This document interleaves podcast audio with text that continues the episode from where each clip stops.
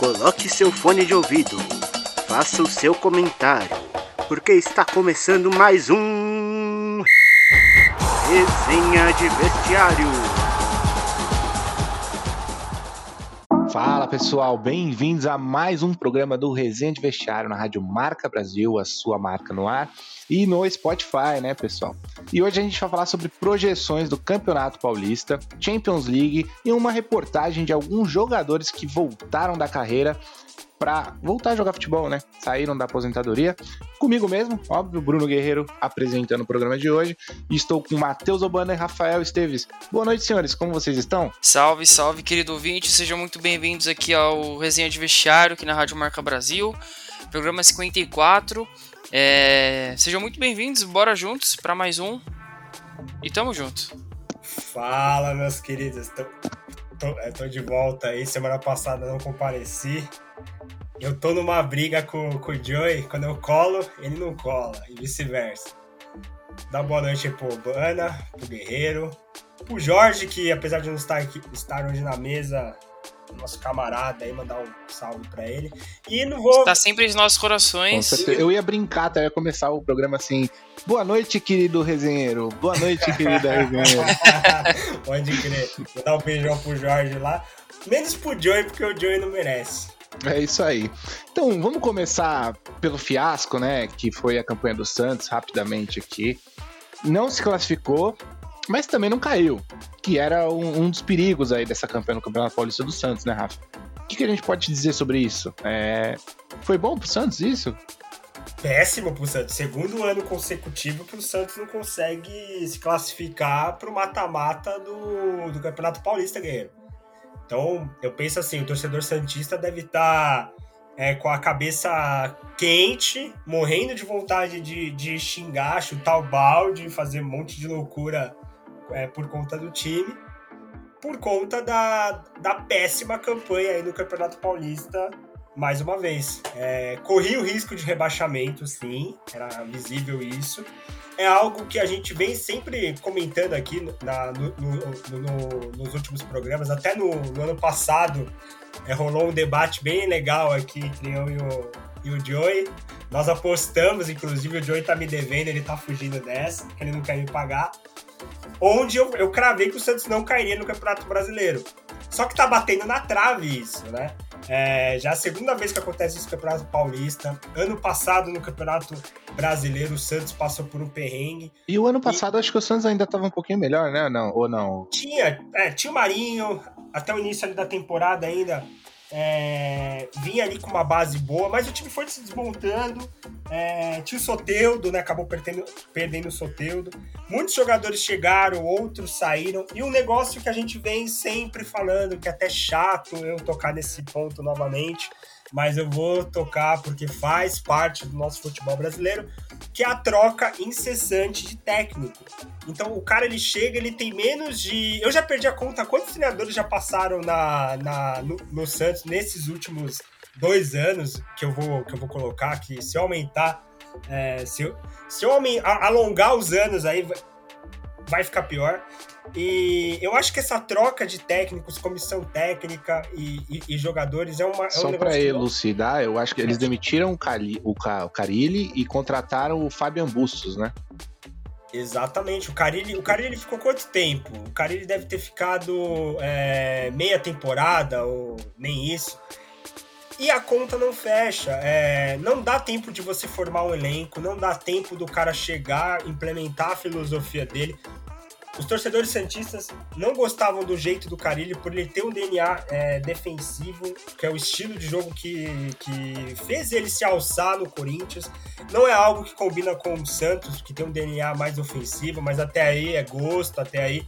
Isso, isso é da diretoria, isso é, é uma convicção que a diretoria é, se baseou e tentou, com o Carilli, é, ver se dava jogo, ver se conseguia balançar um pouco, mudar. Não deu certo. E o Santos está pagando o pato, Guerreiro. É um time que é tradicionalíssimo no Campeonato Paulista.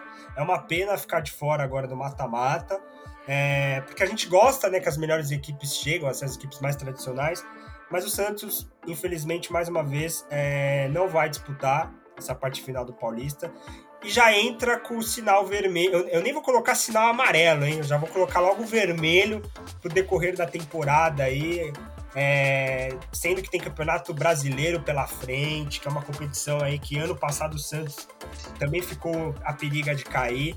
E é, é, bem provável que vai ser mais uma temporada aí que o torcedor Santista vai querer esquecer. Porque ainda é uma equipe que está em formação. Trouxe o Ricardo Goulart para ser o camisa 10, mas o cara sozinho não vai apagar incêndio toda hora. Ele até tá jogando bem esses últimos jogos aí.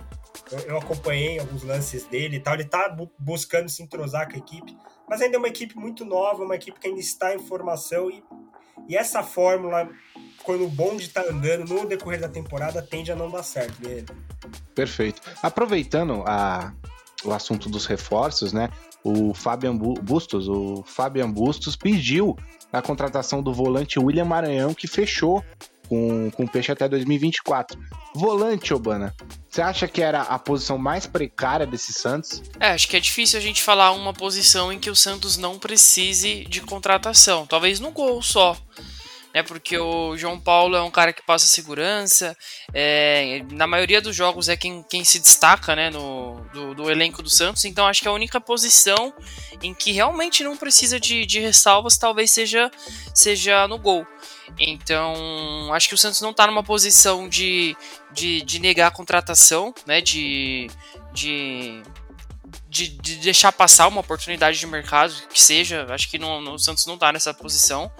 Tá até tentando pegar o Tietchan, inclusive, né, por empréstimo e, e não pagar nada por enquanto. O Santos está buscando ativos para poder é, bancar essa contratação do Tietchan. O São Paulo não aceitou nenhum, nenhuma moeda de troca que o Santos ofertou.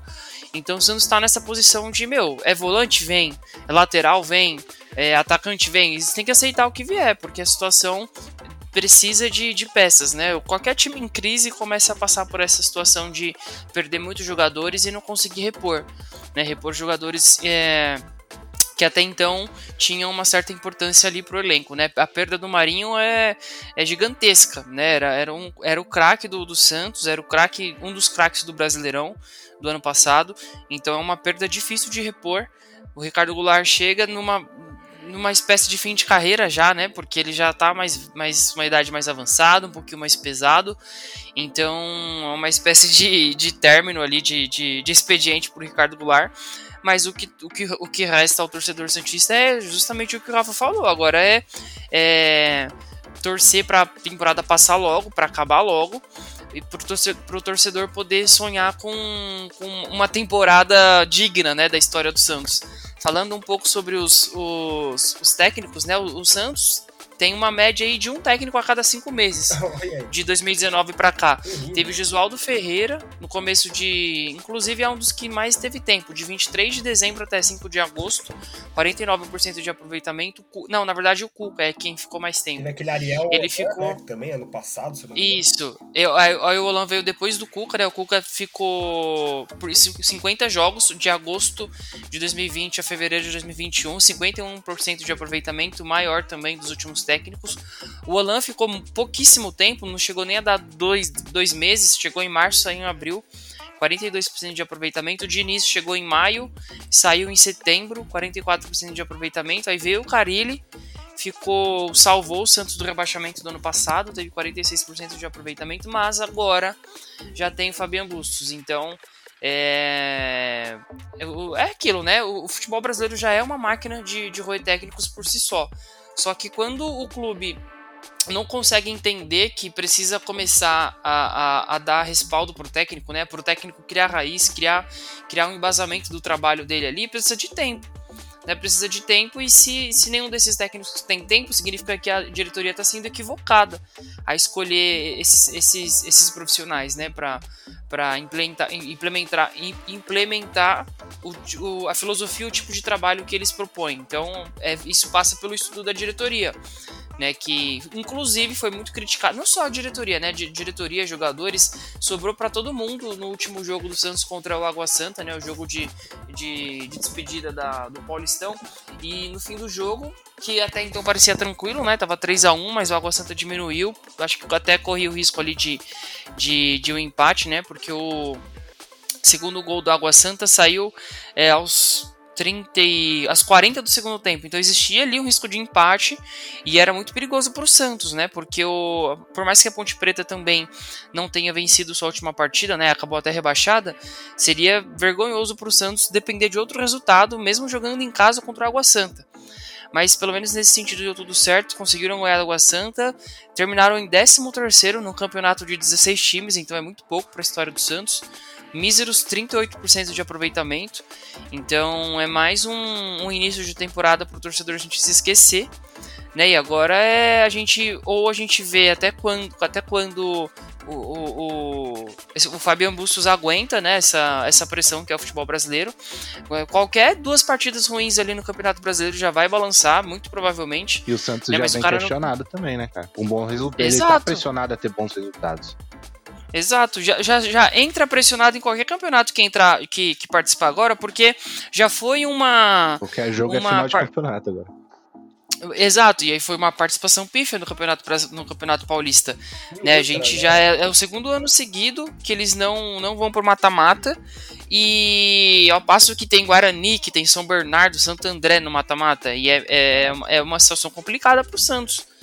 Né? Mas mas é isso, não vamos, não vamos seguir muito tempo aí com o Santos, não. Aquela coisa, o Santos é a equipe, como eu disse, ela é, tra é tradicionalíssima no futebol paulista, futebol brasileiro. Ela é, é uma das equipes que não caiu ainda para a Série B é, de nenhum campeonato. Então, o torcedor Santista, que é saudosista né, por si só, é, não quer ver a equipe que jogou o Pelé, que é o maior jogador de todos os tempos, é, passar essa enhaca que tá passando aí nos últimos tempos e disputar uma série A2 do Campeonato Paulista. Não desmerecendo a Série A2, que, que é um campeonato de acesso à, à, primeira divisão nossa aqui, que é um campeonato muito disputado, difícil de se jogar. É, o torcedor não gostaria de ver o Santos da Baixada passar por isso. E recentemente o Santos. Olha como o futebol é maluco. Recentemente o, o Santos estava numa final de, campeon... de Taça Libertadores da América, Verdade. cara. Olha como o mundo muda rápido e no futebol as coisas acontecem num timing totalmente diferente. Mas é como a gente já vem falando aqui e batendo essa tecla. Passa por uma série de coisas lá da diretoria, é, grana. O Santos é um, é, é um, clube que a receita do Santos é, não tem como gerar caixa toda hora teve pandemia, é, o Santos está com dificuldade de vender atletas e comprar também. Então é, é, é uma equipe que agora, nessa temporada de, temporada de 2022, vai, vai fazer um campeonato modesto. Não, não espere o torcedor Santista é, que, que o Santos vai chegar entre os cinco primeiros do Campeonato Brasileiro. Se chegar entre os dez, cara, é, é o presente de Natal antecipado aí, porque eu nem sei quando vai acabar o Campeonato Brasileiro esse ano, devido aí à maluquice da, do calendário. Mas quando chegar na reta final lá, o Santos não tiver mais risco nenhum de rebaixamento, cara, agradece, vai lá para Aparecida do Norte. É, eu não sei a religião de cada um aqui e tal, mas meu, porque eu, eu acho que vai ser uma temporada complicada, difícil. Ah, visto que foi o Campeonato Paulista com equipes é, com poder técnico menor, o Santos encontrou dificuldade enfrentando equipes é, teoricamente que, que, que, que jogavam no erro da, do, do adversário, o Santos não conseguia propor o jogo em quase, nem, em, quase nenhuma partida. Salvo algumas exceções aí que em alguns jogos que o Santos conseguiu sobressair, mas na grande maioria foram jogos muito difíceis de assistir. Perfeito. É, a trajetória do Santos se encerrou agora no Campeonato Paulista de 2022. A Ponte Preta e o Novo Horizontino foram rebaixados o Paulistão A2. E o Corinthians veio de uma vitória em cima do. Deixa eu lembrar aqui. Em cima do Novo Horizontino, exatamente o, o rebaixado do Campeonato Paulista. E vai pegar nas quartas de final o Guarani. Rapidamente, Obana, o que, que a gente pode comentar dessa projeção do Corinthians? Adversário fácil? É, sempre lembrando, querido ouvinte, que o nosso programa é gravado, então a gente grava na segunda-feira, né? O programa vai ao ar na quinta. E essa partida é uma partida que eu confesso que estava secando muito o Corinthians para pelo menos um empate, né? Para que na classificação geral a gente ficasse em segundo e aí pudesse é, mandar o jogo de uma eventual semifinal em casa. Infelizmente não rolou, né? Muito, muito mais em função do São Paulo de não ter conseguido fazer mais gols é, na sua partida do que o Corinthians, né? O Corinthians já, já tinha a obrigação de ganhar do Novo Horizontino, já classificado, uma das, a, a, uma das piores não, a pior equipe do campeonato. Então já era natural esperar essa, essa vitória do Corinthians. Mas o São Paulo podia, teve a oportunidade de fazer um placar mais elástico contra o Botafogo. Perdeu um pênalti com o Nicão, perdeu um gol embaixo da trave com, com Rigoni. Então isso é mais um castigo pro, pro próprio São Paulo, né? Mas é aquela coisa, é a velha máxima do futebol. Quem quer ser campeão não escolhe adversário, né? Se tiver, se tiver que ser campeão, vai ter que ganhar fora de casa e, e faz parte. Né? Então o Corinthians agora é, inclusive está jogando, né? O jogo começou hoje, quinta-feira, é, dia de 24, às, 17, às 19 horas, 7 da noite. Então esse jogo tá rolando e aí é muito provável que o Corinthians elimine o Guarani, né? O jogo na Neoquímica Arena, o Corinthians é muito forte. O São Paulo já jogou contra o São Bernardo também no Morumbi. Se, se, se for seguir uma lógica aqui, São Paulo também está classificado. E aí um, um possível cenário em que o Corinthians não joga em casa na semifinal é se o São Paulo ganhar por mais de três gols de diferença ou de repente o Corinthians passar nos pênaltis. É, mas é pouco provável, né? Vamos, vamos, ser, vamos ser sinceros que falar a verdade, porque o Guarani foi a décima equipe do campeonato, né? ficou em décimo lugar com 14 pontos em 12 jogos, só 4 vitórias. Então passou ali muito em função da sua, da sua chave do grupo também né, tava na, na, no grupo do Corinthians, o Corinthians terminou com 23 pontos e o Guarani com 14, então é uma diferença aí de, de 9 pontos, é uma diferença bem elástica. Mas acho que o Corinthians é um dos times, é a segunda força da capital, né? Vamos falar um português, um, um português claro aqui. Segunda força, e, não, e... aí você tá me desrespeitando. Eu, ah, eu, Guerreirão. Eu já falei São Paulo e Corinthians pra mim tá no mesmo patamar, mano. Não, não dá, velho. Não... A, a, gente pode ver o, o que, que, vai acontecer. O que está acima do São Paulo hoje em dia é o, é o Palmeiras. Só. E o Santos A gente pode ver. A gente pode ver o que vai acontecer nesse nesse mata-mata, tá? Mas eu, eu acredito bastante que. Se o Corinthians na frente. Né, a, é, a, gente na frente do Corinthians, mano? Não, atrás não, do Corinthians. Não ponho. Eles a gente atrás do Corinthians. Em termos de, de peças individuais, é, eu de. Acho também ah, não. É, então. Mas vamos ver, vamos segue, ver, segue porque o, São Paulo, o São Paulo tá aprendendo a jogar clássico. Tá aprendendo, o, o Rogério tá ensinando esses caras a viver um clássico de verdade. Então isso dá uma luz. Isso dá uma luz pra, pra gente, de repente, finalmente ganhar uma partida lá na arena. Mas só para fechar aqui o comentário sobre o Corinthians, aí o, o, o Rafa dá uma palavrinha também, é o Corinthians fez aquilo que se espera do Corinthians no Campeonato Paulista, né? Liderou o seu grupo, chegou no mata-mata, é, tem um bom ataque, uma boa defesa, então é normal, até aqui tudo normal, né? A, a passagem do Vitor Pereira tá só começando, né? O terceiro ou quarto jogo, cedo para falar, para dar qualquer panorama sobre, sobre o desempenho dele, mas o Corinthians chega forte aí nesse mata-mata e é, vamos ver, até o fim do programa a gente provavelmente já vai ter definido aqui quem vai ser. quem, quem serão os, os adversários das, das, semifinais. Perfeito, Rafa. Vamos pincelar Palmeiras antes da gente poder falar do nosso glorioso tricolor. É, foi parado, né, digamos assim, na blitz do Bragantino, no jogo de 1 a 1 Um jogo polêmico, principalmente pro Daverson, que fez o gol de pênalti, depois de dois minutos ele acabou sendo expulso, porque ele deferiu algumas palavras pro árbitro aqui que eu não posso é, falar por causa do, da Rádio Marca Brasil. Mas o Palmeiras já falou que não conta com ele no segundo semestre desse ano, ou seja, já vai repassar o atleta e entra naquilo que a gente falou no programa passado, que eu acho que você não estava, que o Davidson é muita, é muita marra. Ele vai muito pela torcida do Palmeiras, porque na hora que o Palmeiras der um pé na bunda dele, eu falei isso semana passada, ele não vai jogar mais o futebol que ele supostamente tem, né, cara? Então, fala do Palmeiras aí. O próximo confronto do Palmeiras também vai ser contra o Ituano, que fez uma belíssima partida aí nesse Campeonato Paulista, né, cara? Diga-se de passagem. O que, que, a gente pode falar? Vai ser é, jogo bom, hein? É... Falar rapidamente do Daverson, que ele é um cara folclórico, né? Vamos usar essa palavra, que ele, ele, ele gosta disso, dos holofotes, ele gosta de, de, de causar esse tipo de situação nos jogos. Tecnicamente é um jogador que, que ali para a posição ali do Palmeiras ali, é, se o Palmeiras for no mercado, consegue ir fácil, com o poder financeiro que o Palmeiras tem, consegue achar um centroavante bom, então ele Ele, ele vai ser negociado no segundo semestre aí, até para evitar. Já pintaram alguns clubes é... interessados, né? O Grêmio e o Vasco supostamente tiveram interesse no atleta, eu vi, mas. Eu, eu, vi, eu, vi, algo ali do Vasco ali, mas vamos ver. Não, não sei se, se ele vai topar ali jogar no Vasco. Aí tem que ver se ele quer também, né? Tem toda essa questão do atleta em si.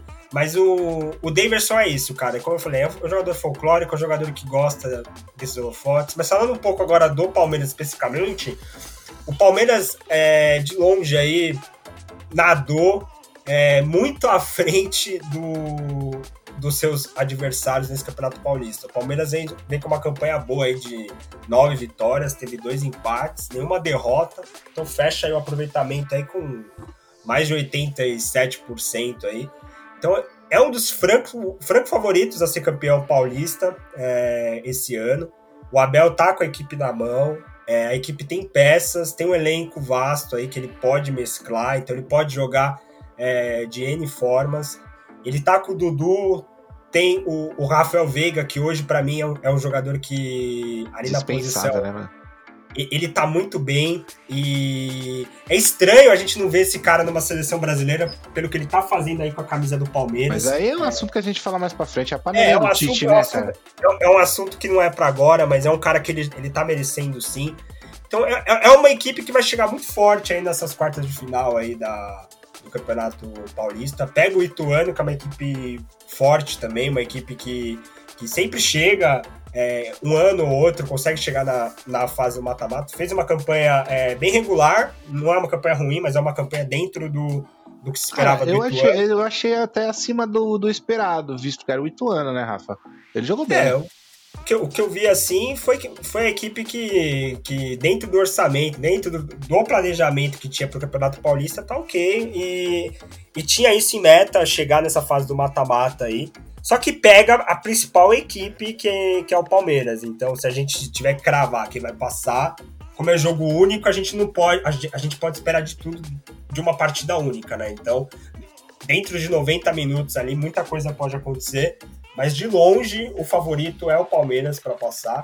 Pela, pela, pela condição que chega, pela confiança, eu diria que o Abel ele, ele vem trabalhando isso muito bem desde o momento que ele, ele chegou no Palmeiras, todas as entrevistas que eu vejo, ele, ele tem isso de sempre falar do lado emocional do jogador, da concentração que é importante, que é um negócio que eu gosto, que, que eu acho que, que falta muito aqui no futebol brasileiro em, em, em dado momento. Então ele trabalha, ele passa isso para os jogadores para manter o foco dentro dos 90 minutos. Então esse Palmeiras não é só forte tecnicamente, eu vejo hoje o Palmeiras forte mentalmente.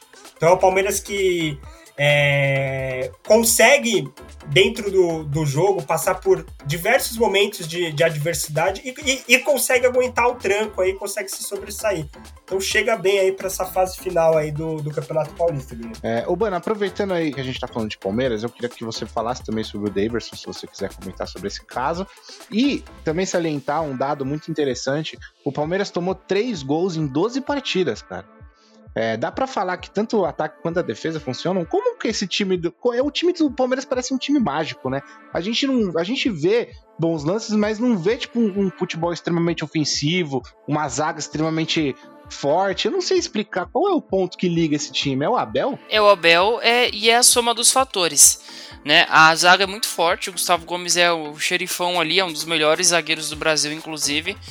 É, pode, pode até ser discutido, mas é, acho que minha opinião talvez pode ser mais, mais encontrada aí nas esquinas do, do país. Então talvez haja talvez haja concordância aí com a minha fala, que o cara é, o cara é brabo mesmo. Mas, e assim, se você tem uma zaga que sofre só 3 gols e um ataque que faz 17, é, as coisas estão funcionando bem. É, muita tá vergonha. Funcionando. Desculpa, torcedor palmeirense. eu acho que eu entrei em choque. Mas o, o, Palmeiras é sensacional. Eu tô falando isso sempre. Vai lá, Uber. Tá, tá funcionando bem, porque, pô, os, os caras tiveram um, um, saldo de gol de, de 14. Né? O segundo é o Corinthians com 10 e o São Paulo em terceiro com 8. Então funcionou de forma magistral. Até poucas rodadas atrás o Palmeiras tinha tomado um gol só. Né? E aí acabou sofrendo esse, esse último contra o, o Bragantino, que também, por sinal, é uma grande equipe. Terminou em, em, quarta colocação, mas é uma equipe que, que tem chegado com consistência, né? Tem, tem todo o investimento lá da Red Bull, então é uma equipe que. E, e, sem contar o trabalho do Barbieri também, né? Há de se ressaltar que o cara entende também do que tá fazendo. É, perdeu o Arthur, mas o Elinho é, tem jogado. Na verdade, acho que o Arthur não saiu. Quem saiu foi o. Não vou lembrar agora. Mas tem um nome. Um nome, um nome que, que fez a diferença no passado no Red Bull e acabou saindo. Não lembro quem é, mas. Enfim, o, o, o Elinho fez a sua parte lá, a sua parte, fez um gol. É, o, o Arthur tá, tá jogando sim. Mas o Elinho tem, tem, tem, tem feito uma boa passagem também, né, pelo Red Bull, então acabou fazendo o gol da partida que até então dava a vitória ao Palmeiras, mas né, mais um pênalti para o Verdão, dessa vez sem o sem o Veiga em campo, Daverson assumiu a responsa e bateu, fez uma, fez uma boa é, batida, inclusive, né, um, uma bela, uma bela cobrança de pênalti, mas em seguida, né, dois minutos depois, acaba intimidando ali o juiz e sendo expulso de maneira que, que chega a ser assim caricata, né? Porque o cara acabou de fazer o gol, fez dancinha, chorou. Aí no lance seguinte é um, é um, um outro personagem totalmente diferente. Que, que numa falta no meio de campo sai é, com o dedo em e, e reclamando cara a cara com o juiz. Então, só ressalto que a gente já falou no último programa que é um cara que né, é, é, totalmente fora da curva. Então, o Palmeiras realmente não precisa né, de um jogador desse. Ele já não agrega tanto é, falando em, em, termos de campo, né? Não é um cara que, pô, beleza, fez o gol ali do, do, do título da Libertadores, está na história, mas ok, passou, vida que segue para os dois lados. Então... Enquanto o Davidson tá falando, o Rafael Veiga tá fazendo gol, né? Exatamente. Tá, tá marcando história ali de forma mais profunda. Então é isso. Agora a vida que segue. A gente dificilmente vai voltar a falar do Davidson aqui nesse programa. Ainda bem, chega de, de, de, de piada de mau gosto, porque esse cara, ok, vai, é um personagem pro futebol, vamos concordar, né? Ele viraliza em todas as páginas, realmente o cara é uma fábrica de meme, mas é, é triste de ver um negócio desse, porque, meu, podia ter, podia ter um, um, um garoto ali que, sei lá. Enfim, vou, vou falar besteira aqui, mas.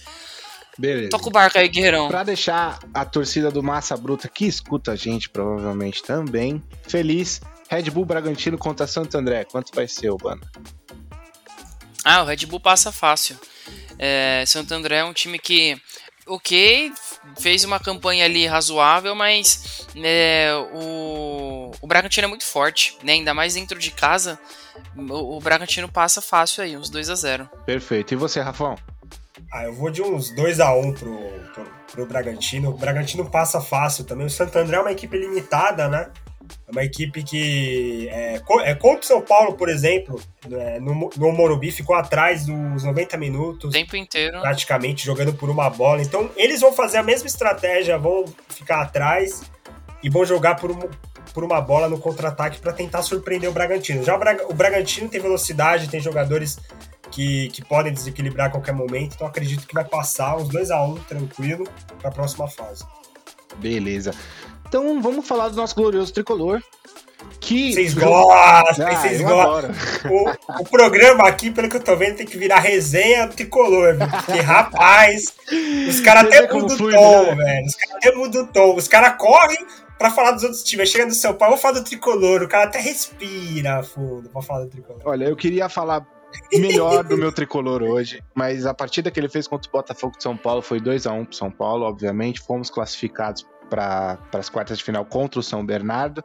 Só que eu achei o São Paulo subestimando muito o Botafogo de São Paulo, que era um time que estava precisando do resultado para conseguir, acho que se classificar ou não cair, era para se classificar. Dependia do resultado de outra partida também. Mas é, ele esnobou quantas, quantas, quantas chances erradas o tricolor não aproveitou. Depois que tomou aquele gol de empate também, eu juro para você, eu fiquei muito preocupado. O time, aí depois o time resolveu acordar depois que tomou o gol de empate. Falou: não, peraí, a gente não pode empatar essa partida, por mais que estivesse classificado. Então, assim, acho que faltou um pouco de gana o tricolor levar, ganhar mais com a, um placar mais elástico, mas a gente deseja boas vibrações aí contra o São Bernardo. Mas a minha, minha opinião é questionável, então vamos com o Rafael Esteves. Vai, Rafa, manda bala. vou começar aqui primeiro parabenizar o, o jovem goleiro Thiago Couto, né, que estreou. É, ele que veio da, das categorias de base de São Paulo. Teve a chance aí nesse, nesse jogo contra o Botafogo. Ele se mostrou seguro, apesar de ter tomado um gol que não teve culpa nenhuma, mas ele se mostrou seguro ali na, na, nas vezes que a bola veio ali na meta do São Paulo, ele se postou bem, orientou a defesa. E é um jogador aí que, apesar da, de 22 anos, tem sim potencial assim, para o futuro. É, se o São Paulo souber lapidar ele, souber cuidar bem dele aí, ou até emprestar ele eventualmente, aí agora que, que temos o Jandrei, o Volpe, no decorrer da temporada aí, para ele pegar uma experiência em outra equipe e depois voltar, tranquilo. É, o São Paulo fecha essa, essa fase aí do, Campeonato Paulista aí, com, com 12 jogos, é, fez uma campanha, começou mal, a gente até comentou no, no início aí, ficamos preocupados aí, mas do, no geral a gente conseguiu sete vitórias, tivemos dois empates e, e três derrotas aí. Terminamos com o quarto melhor ataque, né, com 18, 18 gols marcados, e a terceira melhor defesa aí, apesar apesar de, de achar esses números aqui, você coloca que é Campeonato Paulista e tudo mais, mas são números, né, pra gente se, se basear e tê-los aí. É, o que esperar do São Paulo agora para essa fase aí da, do Campeonato Paulista? Cara, o que vier agora vai ser lucro. É, é, é o, que, é o que eu encaro o São Paulo. É, esse jogo do Botafogo, Guerreiro, não é que o, que o São Paulo é, subestimou o Botafogo. Eu acho que pelas mudanças que o Rogério fez na equipe, é... Ah, exatamente por essas mudanças que eu questiono você, Rafa. Então, o cara mas, mudou o time mas, todo cara, no segundo tempo, mano. O Rogério, o Rogério, toda entrevista, ele tá batendo nessa tecla, velho. Ele tá rodando o elenco, ele tá rodando o elenco. Se a gente chegar pro Rogério hoje e falar, Rogério, qual que é. Qual. Que, é, que, que, são os 11 do São Paulo. Nem ele vai saber, porque ele tá é assim, rodando. Assim, não, mas espera lá. Tudo bem, eu entendo que a gente já tava é, classificado. Né? Não tem problema o Rogério fazer essa rotatividade. Só que assim, o problema é ele fazer isso mais pra frente, é o que você acabou de falar. É muito estranho essa rodagem de elenco, cara. Eu, eu, eu, vejo assim, eu acho que agora, assim, minha opinião, eu acho que no campeonato, no, no, no começo da temporada, você tem que fazer mudanças na equipe é, jogo a jogo. Por quê? Ainda é início de temporada, tem muito jogador que, que ainda não tá 100% fisicamente. São Paulo mesmo é, passou por alguns problemas aí na, na pré-temporada. A gente perdeu o Luan, que deve ter machucado na piscina do São Paulo. O, o Luciano, que deve ter machucado no. Ele deve ter machucado, acho que no apartamento dele, fazendo sei lá o quê. É, que, que, foram jogadores, brin brincadeiras à parte, tá? Que foram jogadores que, que, que, começaram a temporada agora de 2022 machucados estão voltando agora. O Luciano, inclusive, marcou um gol.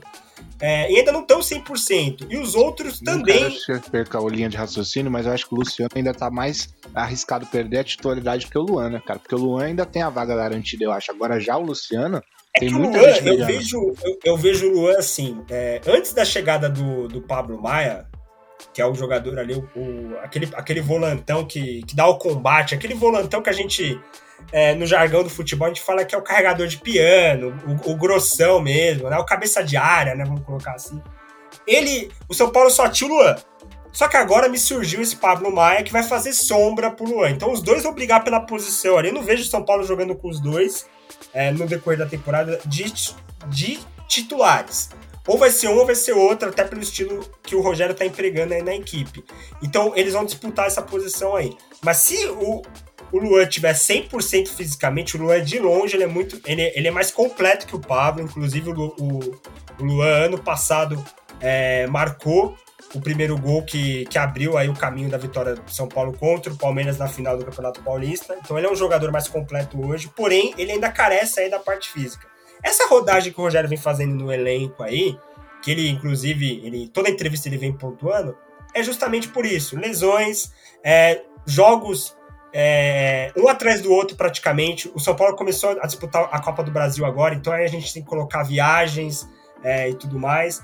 Então o Rogério não tem um elenco ainda, um elenco grande, igual ele gostaria de ter. Inclusive, ele já, já salientou isso também. Então ele está trabalhando com as peças que ele tem e está buscando prepará-los da melhor maneira para os confrontos aí que, que o São Paulo vai ter. Nessa partida contra o Botafogo, eu, eu acho que ele fez certo em mudar um pouco a equipe, soltar um pouco mais a equipe em algum momento ou outro ali. É, agora na parte nessa parte final do Campeonato Paulista, se tudo der certo aí, o São Paulo passando, vamos, vamos ver como é que vai ser é, as semifinais. É, eu acho que é importante a gente cravar isso. O São Paulo não é favorito a ganhar o Campeonato Paulista. Eu acho que a gente tem que a gente tem que trabalhar com a realidade hoje. Hoje o São Paulo, se a gente for por elenco, jogador por jogador, a gente tem que colocar o São Paulo abaixo. Eu coloco o São Paulo abaixo do Corinthians, pela, pelas contratações que o Corinthians fez, pelo time que o Corinthians tem, que, que é mais experiente que o nosso. É, eu colocaria assim. E o Palmeiras eu, eu ponho em, em, primeiro lugar. Mas é uma equipe que ainda está em construção, viu? É, é, pessoal, não vamos desanimar em relação ao São Paulo. Tem muita então, coisa que vai. Eu escutar você falando isso, cara. Você e o Bana concordando em colocar o São Paulo sendo, é, rebaixando Sim, o São Paulo. Assim, eu, é, cara, é quem é o atual cara, campeão paulista? Cara, mas isso não quer dizer nada. Isso, isso foi há um ano atrás, Guerreiro. Muita coisa. E qual é a dificuldade futebol, do São Paulo engatar mais um, um título esse ano? O futebol ele muda. A gente acabou de citar o Santos, que há um ano, dois atrás, estava disputando a final da, da Libertadores da América. Hoje o Santos teve que brigar para permanecer na Série A principal do Paulista.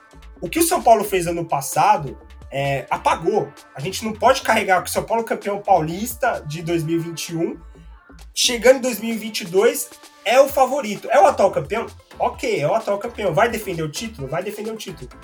Mas não é uma equipe que, se a gente colocar frente ao Corinthians e ao Palmeiras, pronta para ser campeã e, e, fazer uma boa temporada aí é, no Campeonato Brasileiro, com chances aí de chegar na fase de grupos da Libertadores ano que vem. Eu não vejo assim, é uma equipe que está em construção. O Rogério ainda não achou a equipe titular. Ele tem os jogadores principais que ele, que, que ele conta com eles. O Nestor voltou a jogar bem, é, que é um cara que, que no começo do Campeonato Paulista estava oscilando. É, o Caleri está fazendo gol, que é o cara que a gente já pode cravar, que é o cara de confiança do Rogério. O Rigoni, a, gente ainda, ainda taca, a gente ainda com essa pulga atrás da orelha, que a gente não sabe o que aconteceu. Parece que o Crespo foi embora e levou o futebol do cara junto, meu.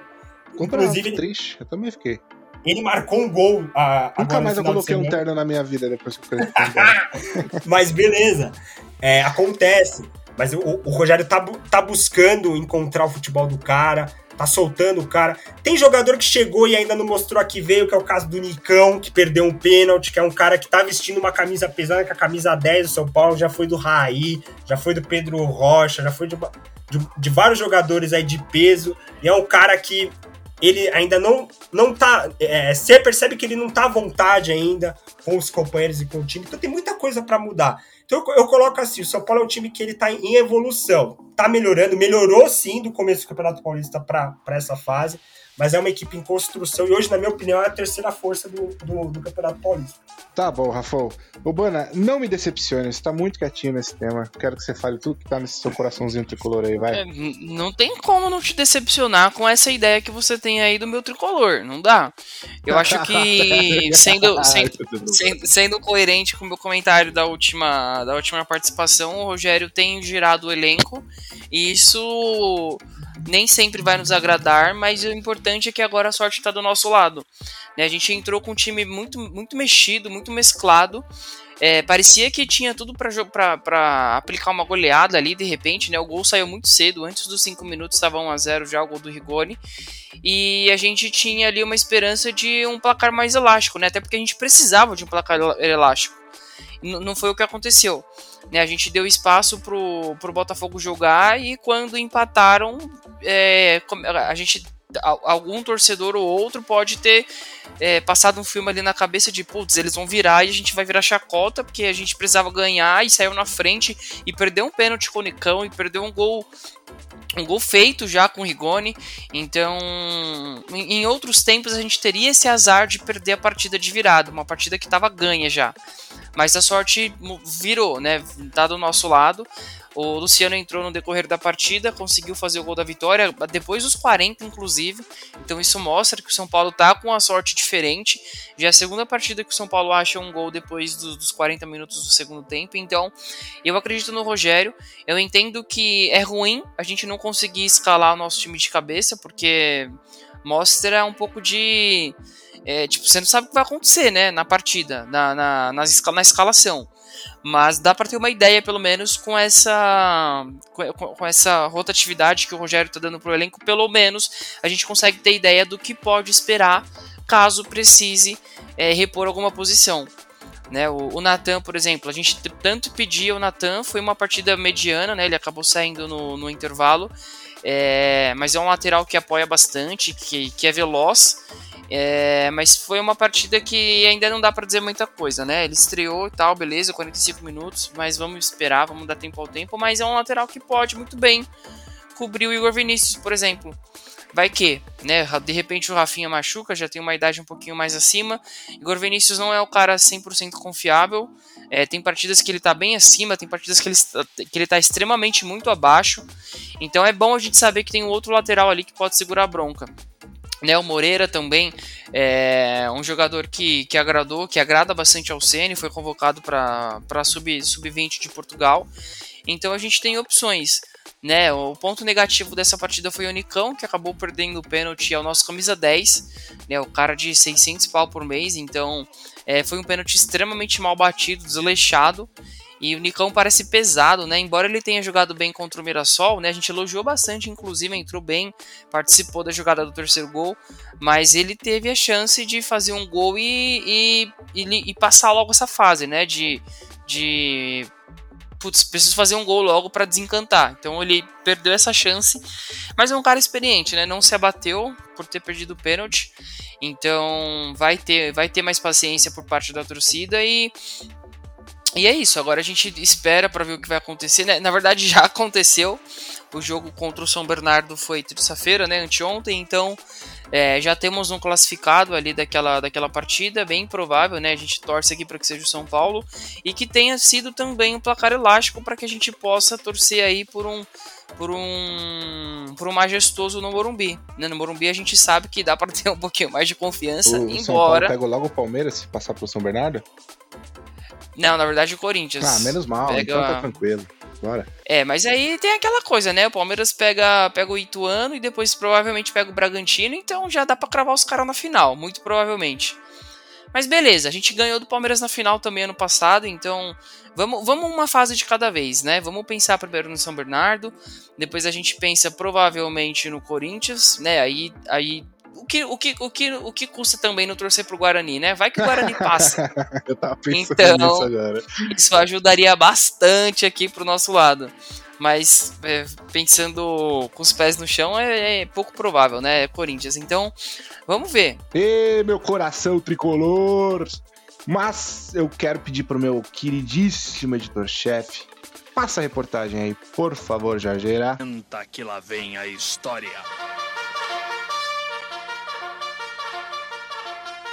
O quarterback, sete vezes campeão do Super Bowl, Tom Brady anunciou que desistiu da sua decisão de se aposentar e que vai retornar para a disputa da próxima temporada da NFL pelo Tampa Bay Buccaneers. Brady, que tem 44 anos, é um dos maiores jogadores da história da NFL. E ele surpreendeu o mundo esportivo com essa desistência somente seis semanas após anunciar a aposentadoria.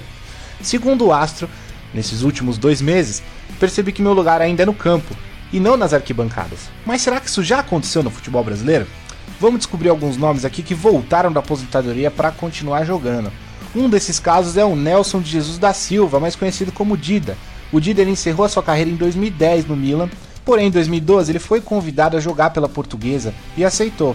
De lá seguiu para o Grêmio e depois de dois anos ele fechou com o rival, o Internacional, que foi o seu último clube em 2016. Já o Richarlison, ídolo do São Paulo, decidiu abandonar a carreira no fim de 2014, quando foi rebaixado com Vitória. Após iniciar um novo projeto para se tornar jogador de vôlei, recebeu a proposta para defender a Chapecoense em 2015 e aceitou voltar aos gramados. O Rivaldo, craque do Barcelona, decidiu se aposentar em 2012 após passagens pelo São Paulo e pelo Cabos Corp da Angola. No ano seguinte, porém, o meio atacante recebeu propostas de São Caetano e decidiu voltar a jogar, prometeu parar de jogar no fim de 2013, mas acabou adiando a aposentadoria mais uma vez para atuar pelo Mojimirim em 2014. O Zico, grande galinho. Após deixar o Flamengo no fim da década de 1980, Zico resolveu se dedicar ao futebol pelo mundo e foi convidado poucos anos depois para popularizar o esporte no Japão. Foi então que voltou a entrar em campo pelo Kashima Antlers na década de 1990, onde é ídolo histórico até hoje. Senta que lá vem a história. E você, Rafão, o que você tem a dizer sobre jogadores que voltaram da aposentadoria? É, existiu isso no basquete também, cara? Existiu, pô. Basquete. Não sei se o Obana. O Obana provavelmente não pegou essa fase, ele devia, ele devia, ele devia na época usar chupeta, sei lá. Ou ele não tava nem naquele lugar que eu não posso falar, porque. Vocês me entenderam. Mas no basquete aconteceu isso também. O, o Michael Jordan, que é, que é um, assim, um, o maior jogador de, de basquete de todos os tempos. O, o Joey vai brigar comigo porque. Ele vai falar que é o LeBron. Ele vai, ele vai falar que é o LeBron. Eu acho que eu concordo com ele. Mas tem, sempre vai ter essa, essa briga. Inclusive, eu já queria aproveitar e, e recomendar para o pessoal assistir na Netflix. Tem um documentário bem legal que fala da, da dinastia do Chicago Bulls. É, é muito focado também na questão do Michael Jordan. É, o, o, documentário chama Last Dance, se eu não me engano, tem sete ou oito episódios, se eu não me engano. É, é muito bom porque ele fala, é, ele pontua a carreira do, do Michael e tem personagens incríveis lá, como Scott Pippen, Dennis Rodman, é, Phil Jackson, que foi o treinador da, do, do Bulls nessa passagem. E aconteceu isso com, com o Michael em duas ocasiões, Guerreiro. Em 93 ele tinha parado, que ele quis dar um time aí na carreira. Ele ficou cerca aí de 16 meses parado, aí, é, pensando um pouco na vida. Teve problemas ali que aconteceram pessoais com ele, enfim. Ele foi obrigado a largar o basquete aí. Porém, ele voltou e aí engatou aí é, vários títulos com, com, o Bulls. É, ele liderou o Chicago Bulls é, numa dinastia com seis títulos. É algo aí que, que nos anos 90 era, era difícil pra caramba no basquete. Tinha muito time bom ali naquela época. E ele liderou essa rapaziada aí é, até o final de 98. Quando chegaram para ele e perguntaram se ele, se ele voltaria a jogar, ele virou e falou: ah, 99% de certeza que eu não volto. Mas acabou acontecendo. Ele voltou ali em 2001.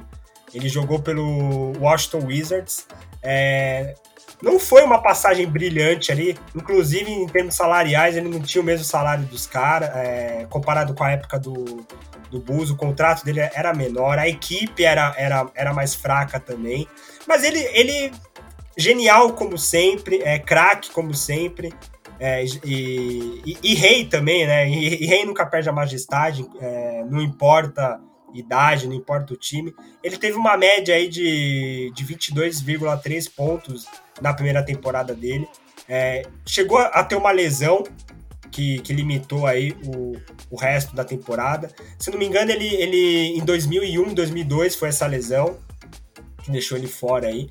Ele perdeu várias partidas, inclusive. E ele se aposentou definitivamente ali do, bas é, do basquetebol em 2003. Então ele, ele não chegou a disputar os playoffs com o Wizards. É, não foi uma passagem assim brilhante, mas não apaga a carreira que o cara construiu, né, Guerreiro, no, no Bulls. Com certeza. É, hoje os vídeos estão aí para provar. Quem gosta também e tipo quer quer tirar um barato, assiste o Space Jam lá. Lá também tem, tem muita coisa legal, muito bom. Inclusive, o primeiro Space Jam é com Michael Jordan e o Michael, novo é com o LeBron James. E o segundo é com o LeBron, que, é, que não é a a, a, mesma pegada do primeiro filme, mas ah. tem, tem valores importantes no segundo filme, que é aquela relação de pai e filho. Eu recomendo que assistam. Sim, assistam os dois. É, é bacana aí no final de semana você pegar e assistir. E é isso. É um cara que é, é difícil a gente entender, né, Guerreiro? Por que, que o cara, tipo, ah, eu me, eu me aposentei, mas eu vou voltar por quê? Por que, que ele quis voltar? Foi grana? Foi ambição? Ele queria jogar mais um pouco?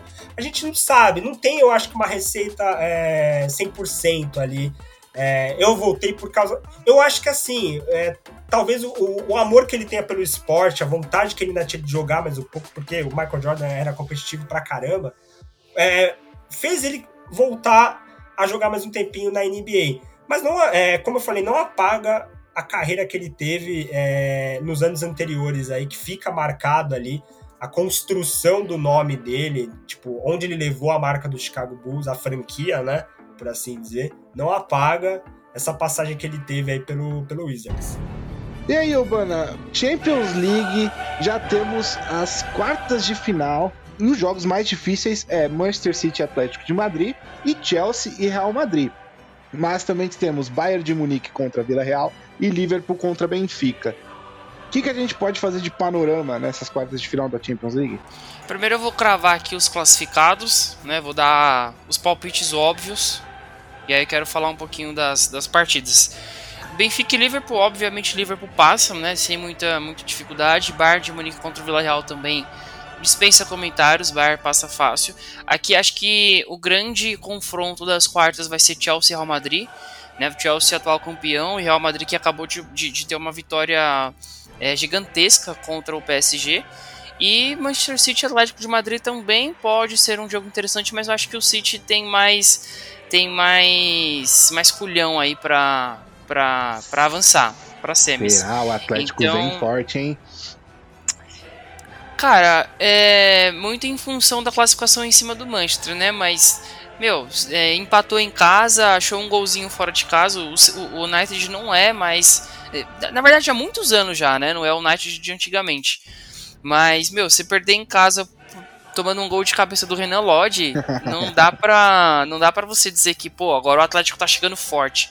Ok, pode surpreender, né? Mas eu acho pouco provável. Eu acho que é, o City passa sem muitos problemas, né? Tem, tem peças que desequilibram com muita frequência o Manchester City. Então, o Atlético de Madrid tem uma, uma forma de jogar ali com o Simeone que talvez é, com a mesma estratégia de de repente empatar em casa e, e jogar tudo fora, né? Na verdade, a, a né? primeira partida é fora. A primeira partida é fora, é, na casa do City. Então, de repente, faz a partida ali no jogo de ida. Né, mas acho que acho que o City acaba passando sim. Mas o grande, a, a grande partida da, das quartas é Chelsea e Real Madrid, com certeza. Muito em função da, do hype que ficou em cima do, do Real Madrid, né? Além de toda de toda a, a temporada que tem tido o Vinícius Júnior, né? Que é absurda também ao, ao lado do Benzema. É, foi uma, uma, uma, partida em que o Real Madrid saiu atrás, né? Contra o PSG. O, o Mbappé achou um golzinho ali que já estava matutando bem. Então o PSG conseguiu virar rápido, inclusive, né? Com o Benzema fazendo três gols em, em 17 minutos. Então isso dá muita confiança para o clube merengue que é, é, o rei da Champions, né? Então a camisa dispensa comentários, tem muito peso, muita história. E, e o Chelsea é, passou ali 2 a 0 com o Lille, bem, jogando em casa, né? 2 a 1 fora, então não, não foi um, um, placar tão elástico, né? Mas jogo de Champions não é normal você ver tantas goleadas, mas acho que o Real chega forte para essas quartas, não só para as quartas, né? Eu acho que passa e chega forte para todas as fases até a final. Mas é, voltando ao, ao, ao, jogo do PSG e, Real, fica aqui, além do. do, do de, da, da, parabenização né, ao Benzema, a, a, partida do Vini também, mais uma. Um, não é bem uma crítica, mas é um, uma indagação, né? Para onde está indo o Neymar? Para onde está indo a carreira do Neymar? Eu acho que esse é um ponto que a gente deve começar a discutir daqui para o final do ano, porque PSG já perdeu um pouco da, Perdeu não, né? Já dificilmente chega muito longe nas, nas, nas, nas Champions League. Então não é um time de tanta tradição nesse campeonato. E o, e o, e o, e o, e o, Neymar, Neymar tá lá. Né? O Neymar que ainda não foi eleito o melhor do mundo, já, já tá na, na casa dos 30. E aí o que, que a gente pode esperar ainda do Neymar? Né? O Messi, beleza, já tá em fim de carreira, de repente surge uma proposta aí é, absurda e, e, volta pro, pro, pro Barça, ele faz a vida dele. Né? O Barça que inclusive acabou de passar o carro no, no próprio Real Madrid, inclusive, 4 a 0 fora o baile. Então vai que tem uma reviravolta aí para a carreira do Messi. O Messi não precisa provar mais nada para ninguém. Não que o Neymar tenha, né? Mas o Neymar era a grande esperança do brasileiro na, na busca do Hexa. E nesse ritmo, não dá para dizer que ele seria o cara, né? O cara desse, desse Mundial do final do ano. Então, partida abaixo, né? Tudo bem que deu assistência para o Mbappé no, no jogo contra o Real, mas não é o Neymar que a gente, que a gente queria ver, que a gente costumava ver. Então, mas é isso. Acho que o Real chega muito forte aí para esse mata-mata, Guerreiro. Perfeito. Próximo já de acabar o programa, queria perguntar para o Rafa rapidamente É, Rafão, Champions League sem Lionel Messi nem Cristiano Ronaldo, cara. Ah, é o fim de uma é o fim de uma era, né, guerreiro? Isso mostra claramente que é, tanto pela pela questão que hoje eles não estão vivendo os melhores momentos da, da carreira deles, é, eles estão assim em, em um patamar hoje bem bem diferente, né? não apaga a carreira que eles tiveram, eles longe disso, apesar deles não estarem assim na melhor fase, na física, técnica, eles continuam sendo jogadores que podem desequilibrar a qualquer momento. O Messi nessa Champions League provou isso, o Cristiano Ronaldo também em dado momento. Mas eu, mas eu vejo que já são atletas que o tempo o tempo é, é complicado, ele cobra, né? E ainda mais para um atleta, jogador de futebol, ele passa rápido. É, foi muito legal, muito bacana mesmo ter acompanhado a carreira, carreira deles. Ao mesmo tempo, assim, o legal foi isso. Inclusive, eles chegaram, é, jogaram muito tempo na mesma liga, no Campeonato Espanhol. Então, quando tinha o, o El Clássico, era, era legal de ver. É, o CR7 de um lado e o Messi do outro. Tivemos, aí, igual o Obama falou agora, no, no final de semana passado, né, no caso, o, o confronto e foi movimentado, mas não é a mesma coisa, né? Falta, parece que a gente olha para o lado e a gente fala, putz, cadê o Cristiano Ronaldo? Meu, cadê o Messi? Ainda é, é, estranho, mas tem que se acostumar porque o futebol faz parte, né? O, os atletas vão parar, mas o, os clubes vão continuar, vão surgir outros jogadores, mas eu acho que vai ser difícil a gente ver um negócio desse, é, onde dois jogadores brigaram durante muito tempo, brigaram assim na por artilharia, é, bola de ouro principalmente. Um ano um ganhava, aí o Cristiano Ronaldo ia lá, ganhava dois anos, o Messi ia, ganhava mais um, e assim foi. Então isso fez movimentar o futebol europeu aí durante muito tempo. E agora a gente está vendo um declínio aí dos dois. Bem, obrigado por escutar a gente aqui na Rádio Marca Brasil. O Resenha de Vestiário termina por aqui. Se você quiser entrar em contato com a gente, as nossas redes sociais, Instagram, arroba Resenha de Vestiário e o Facebook, arroba de Vestiário. Obrigado, Rafa. Obrigado, Obama. Boa noite, senhores. Valeu, Guerreiro. Valeu, Rafa. Sempre chegando junto. Obrigado aí, querido ouvinte, mais uma vez conosco aqui na Rádio Marca Brasil. Se perdeu alguma parte do programa, Daqui a pouquinho estamos lá no Spotify, só chegar junto com a gente.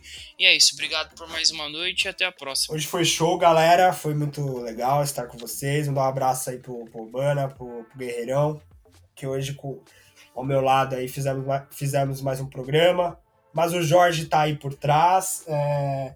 Mandar um abração para ele, pro Joey também, esse safado. E é isso. Continue nos acompanhando. Semana que vem estamos aí de novo. Isso aí, galerinha. Fé, fiquem com Deus.